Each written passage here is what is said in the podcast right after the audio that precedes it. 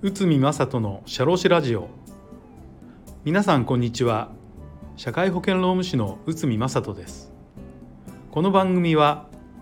私社労士の内海が日常のマネジメントや日常生活で感じることをお伝えします。主にですね、えーと、労務相談とか人事に関する悩みとかあとは昨今ですとハラスメント対策。こういったことをですねちょっとしたお悩み解決になることをご紹介させていただいてます。今回はですね退職届の撤回は可能でしょうか？こちらについて解説させていただきます。はい。なんかいつもですね、えー、ちょっとこうマネジメントの話特にあの書籍の方からいろいろお話しさせていただくこと多かったんですけど今回はちょっとザ・社労士こう労務問題についてお話しさせていただければと思うんですけどまあこれ時々相談があります。従業員さんが退職届をこう出して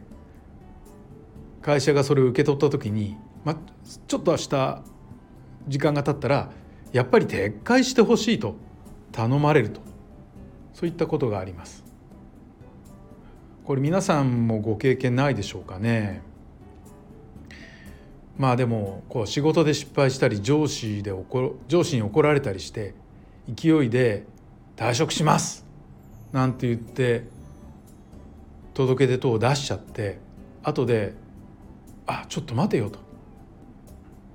ご本人がこう後悔して「すいません撤回して欲しいんですけどなんていう話時々あります。あとは会社にちょっとこう退職した方がいいようんぬんなんていうふうに肩を叩かれて仕方なく退職届を出してしまった。うんそれでもやっぱりこれはちょっと違うんじゃないか、うん、もう少し働くなんていうようなことでやっぱり撤回してほしいと。そんなケースがあります。そういった時に退職届の撤回をですね例えば従業員さんから求められたら会社は応じる義務があるのかどうかということですね。まあ、あの昨今人手不足が騒がれてるんで、えーと、貴重な労働力が減ってしまうと。それも大変なことなんですけど一度退職を決めた労働者さん従業員を再び雇うのはちょっとリスクとしては大きいのかなと。なぜならまだすぐに辞めると言い出すんじゃないかなんていう心配もありますから撤回に応じるかは慎重に判断する必要がありますよね。でそして従業員から退職届や退職願を撤回したいと頼まれたら会社は果たして応じる必要があるかどうかということなんですけどここで一つポイントなのがその退職の方法ですね。退職がいわゆる自ら辞職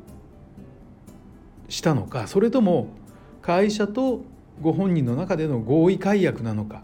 それによって対応が変わります。じゃあ辞職ということは何なのかということなんですけど労働者が一方的に労働契約を終了させること。合意解約というのは労働者が退職を申し出た後会社が合意をすることで労働の契約を終了することということです。だから辞職とは従業員の一方的な意思表示によって労働契約を終了させることを言います。そしてこれ一般的な例えば正社員って言われる人たちとかパートさんもそうなんですけど雇用の期間が定められてない人。こういった人たちはいつでも契約の解約を申し出ることができます。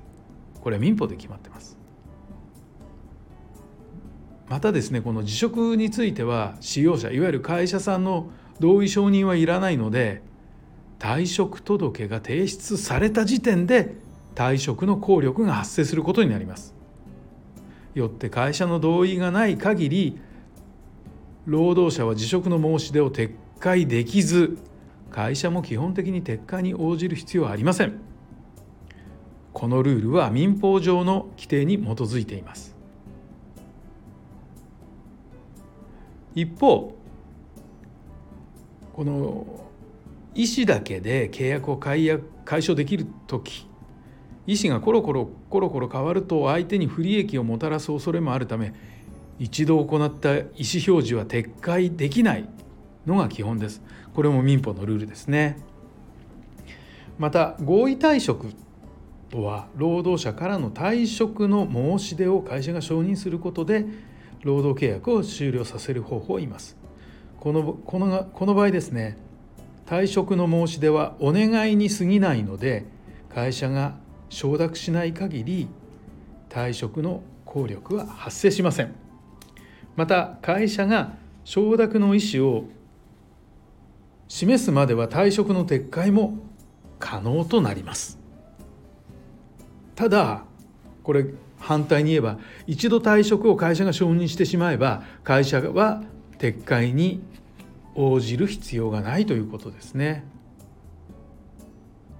これ辞職か合意退職かどちらに当たるかはその事案ごとに個別に判断されます。これ一般的に言われるのは退職届であれば辞職退職願いであれば合意退職の申し込みという考え方です。ただこのね一文字違いで大違いということなんですけど退職届なのか退職願いなのか。ここまでこう厳密に書かれて届け出を出している方っていうのはもしかしたらあんまり多くないんじゃないかなというふうに思いますんでこの書類の題名だけで辞職なのか合意退職なのか決めるっていうのはちょっと乱暴すぎるなというようなことであの裁判等でもここはフレキシブルに対応する対応してくださいとあくまでも内容的なものをチェックしますよということがやはりポイントになっています。うん、まあ実務上ではこう退職について本人の強い意志がない限り、まあ、大体合意退職の申し入れと判断するのが一般的かなとそんなふうに思っております。まあ、これについていろんな裁判もありますけど大体おなあの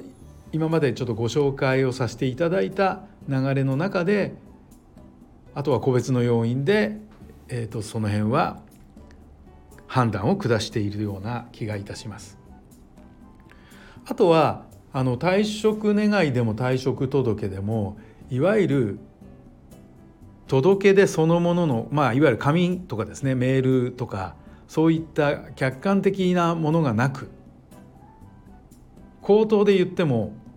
どうなのかなんていう話もありますけどこれ口頭で言っても基本的にはあの契約の解除とかそういった申し込みについては受け付けることができるんですけどまあ、結局紙とかそういうものがなければ言った言わないの話になりますからやはりここは確実に意思表示について何らかの形でもし会社側さんとしてみればちゃんと受け取るということが